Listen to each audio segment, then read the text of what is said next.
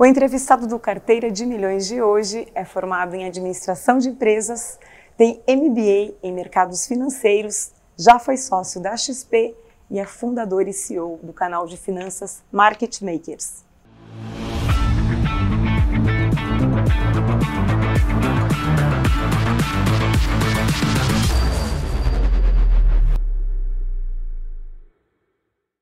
Tiago Salomão, muito obrigada por nos receber. Que isso, um prazer, Giovana. Você sempre se relacionou bem com o dinheiro? Não, não, de, de jeito nenhum. Eu vim. É, minha primeira relação com o dinheiro foi quando eu já tinha uns 19, 20 anos, quando eu comecei a ler sobre isso. Mas antes, a minha relação era, acho que como boa parte do brasileiro classe média que não, não tem lá uma, uma renda muito garantida. Então, aquela relação de gastar pouco para sempre sobrar um pouco mais no, no final do mês, né? Mas eu sempre gostei de estudar sobre é, finanças, sobre administração.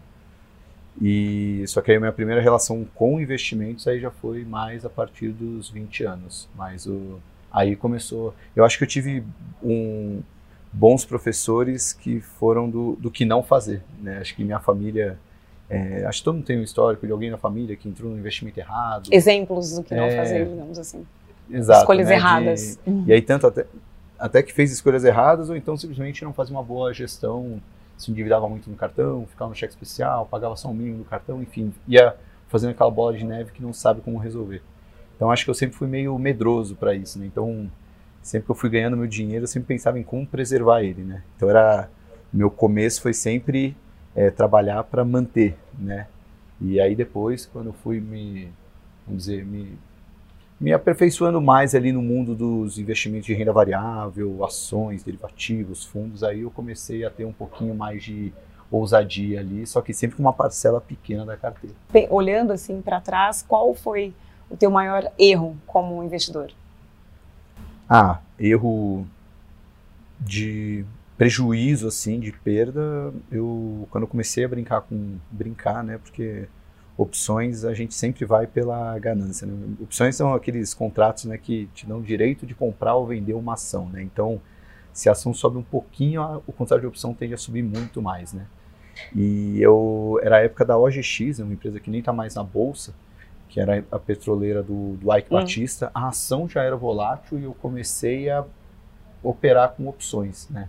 E eu ganhei um dinheiro legal em um mês, no segundo mês, no terceiro mês eu perdi toda a minha parte que estava ali disponível ali para opções da OGX. É, era um dinheiro pequeno, mas quando você vê que você perdeu praticamente tudo, né, foi, não foi tudo, foi 98%, né, mas sobraram alguns micro reais ali, você fala, caramba, é, podia ter sido menos ganancioso nisso, né, mas acho que é um bom aprendizado ali, principalmente o mercado financeiro te dá essa opção de ir aprendendo e isso tudo tem um preço, né? É quase como uma faculdade, como um curso, né? Depende do quanto você bota de dinheiro que você vai ter esse aprendizado, né? Acho que foi o, a, a, grande perda. Doeu pouco, mas trouxe essa lição, né? De não ser tão ganancioso. Assim, o mercado é muito mais uma maratona do que uma corrida de 100 metros. É, e a coisa da, da diversificação, né? Que daí também não também, é, A diversificação ajudou porque eu, eu perdi o, o menor do meu portfólio, né? Acho que já estava diversificado. O problema é se eu tivesse colocado muito dinheiro ali, né? E qual o principal acerto ao longo aí da tua trajetória como investidor?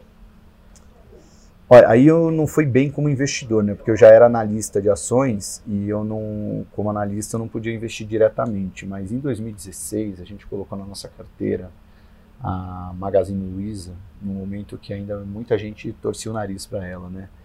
E a gente carregou, ganhou mais de 100% com ela. Foi uma das poucas carteiras recomendadas que teve é, Magazine Luiza. É, mas eu, o, o, que eu mais gostei, que é um acerto mais recente, que foi no ano passado, de 2023, com Valid.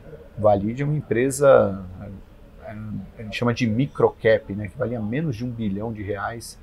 É, e o nosso analista, o Matheus, desenhou a tese e acertou em cheio. Assim, a ação subiu. A gente ainda tem na carteira, mas ela subiu mais de 100% no ano passado, foi uma das grandes contribuidoras para a carteira recomendada do Market Makers, que teve um ano bom e ela foi a grande estrela. Assim. Então, e essa, assim, por que, que é um acerto legal, né? É, porque é uma empresa que está completamente fora do radar. Então você conversa com investidores, né, nem que eles gostam ou não, gostam, né, eles respondem, valide? O que, que é isso? Né? Nunca nem vi. Então é um pouco daquela é, aquela coisa meio obsessiva que a gente tem de encontrar as oportunidades onde ninguém está olhando. Né? Essa foi uma oportunidade que a gente encontrou, ainda vê como oportunidade, é uma posição interessante da carteira, mas já deu muita alegria para a gente. E com o que você gasta o seu dinheiro. Não valem as coisas básicas, tá? coisas para você, assim. Olha, é, putz, isso é, é um papo legal, né? Eu tenho, tenho até uns amigos que falam, pô, você. Eu, eu gosto muito de comer bem. É, comer e. É, acho que eu, eu, sou muito mais de experiências do que de bens, né? Uhum. Então. É, comer bem, com, bem acompanhado, seja da minha esposa, dos meus amigos, ou então viajar. Acho que são as coisas que eu mais gosto de gastar. É, e agora com a empresa nova, né, acho que eu já não era uma pessoa muito consumista, agora eu sou menos ainda, né, porque boa parte do meu capital, não só de tempo como financeiro, está investido no market makers, né. Então eu tenho eu tenho um imóvel que foi o, talvez o grande gasto que eu tive. Tem essas minhas, é, minhas alegrias com viagens e comida, mas de resto sou uma pessoa bem bem tranquila assim de, de gastos assim. Prefiro gastar muito mais com experiências. Tenho meus cachorros que eu adoro andar com eles. Tenho minha é, minha meus amigos mesmo que a gente faz um churrasco toma uma cerveja de vez em quando mas não sou uma pessoa muito muito gastona não. E tem algum grande sonho de consumo que já foi realizado ou que ainda está aí no seu radar? Ah, sonho de consumo, pô, eu, eu, eu diria que a, eu, eu já tive muitos, é, muitos sonhos, mas quando você vai chegando meio perto do sonho, parece que ele não era mais tão interessante. Eu sempre tive um sonho de ter um carro, por exemplo. Né? Depois que eu tive um carro, eu falei, putz, mas eu nem preciso tanto de carro. Hoje eu não tenho mais um, um carro meu, assim. Né? Eu uso para vir trabalhar, eu moro tão perto que eu venho de bicicleta. É, as coisas que eu faço, jogar futebol ou visitar meus amigos, sempre é muito perto, ou dá para ir de bicicleta, ou vai de carona com alguém. É, então eu, eu acho que se, se fosse pensar em algum, algum super sonho de consumo, talvez se eu precisar um dia ter um carro, né? Mas não. Ou, ah, já sei. Ter uma, uma casa numa cidade bem tranquila, assim, seja no litoral ou uma casa de campo, é isso é um bom sonho de consumo. Um refúgio, sim quase que um refúgio, né? Hoje com Airbnb a gente nem precisa muito, né? A gente pode pegar assim uma casa de vez em quando, mas acho que se tivesse um lugar só meu assim, é, esse é um bom sonho de consumo.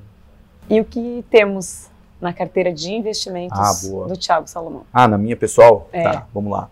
A minha carteira, ela é assim, ó. eu primeiro um passo atrás, né?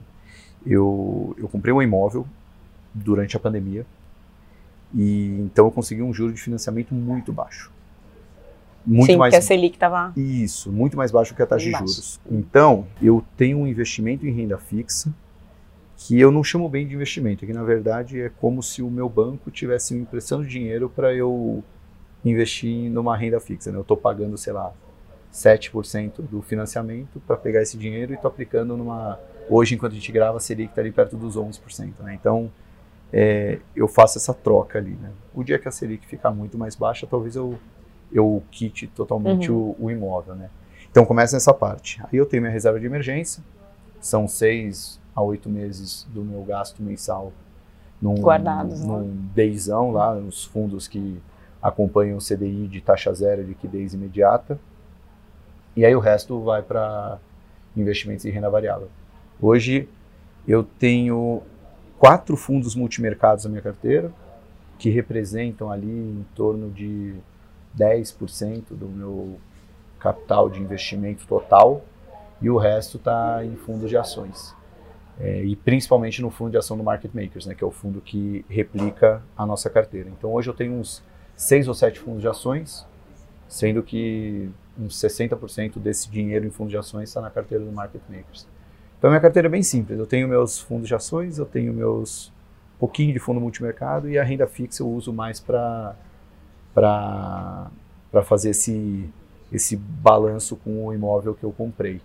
É, e por que eu tenho tanta, tanta ação na carteira, porque é o que a gente faz aqui no dia a dia. Né? A gente acompanha ações, estuda ações, analisa ações e coloca tudo na nossa carteira de ações que é, é acompanhada pelo fundo do Market Makers. Né? Então, é nada mais justo né, do que a gente estar tá colocando todo o nossa, nosso gasto ali intelectual, colocar também o dinheiro ali na, na reta. Né? Eu acho que é a maneira de ficar muito mais alinhado com o nosso cotista ou o nosso assinante.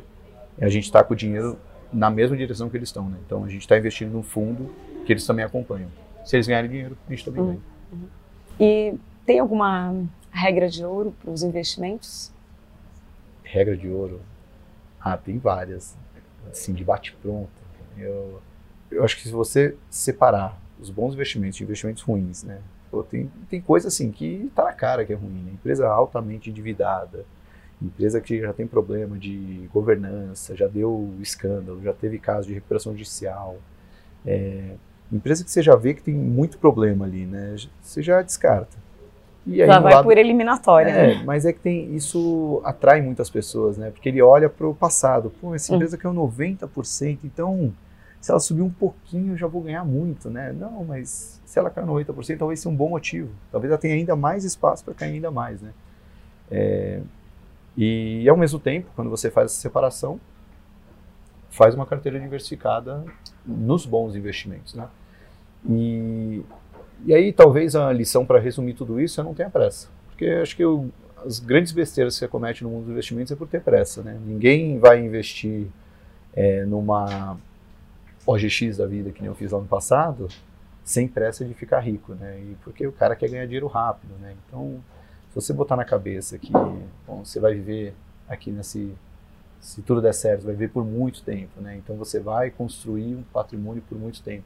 Quanto mais cedo você começar, melhor. E quanto mais foco no longo prazo você tiver, é, menos você corre o risco, menor a chance de você correr o risco de entrar nessas ciladas aí, esses investimentos que podem te dar muita dor de cabeça no curto prazo.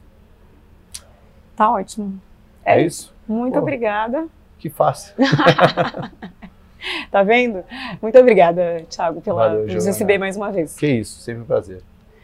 Obrigada a você também pela companhia. Não esquece de seguir lá o Investidor no YouTube, também nas nossas redes sociais. E eu te vejo no próximo Carteira de Milhões. Até lá!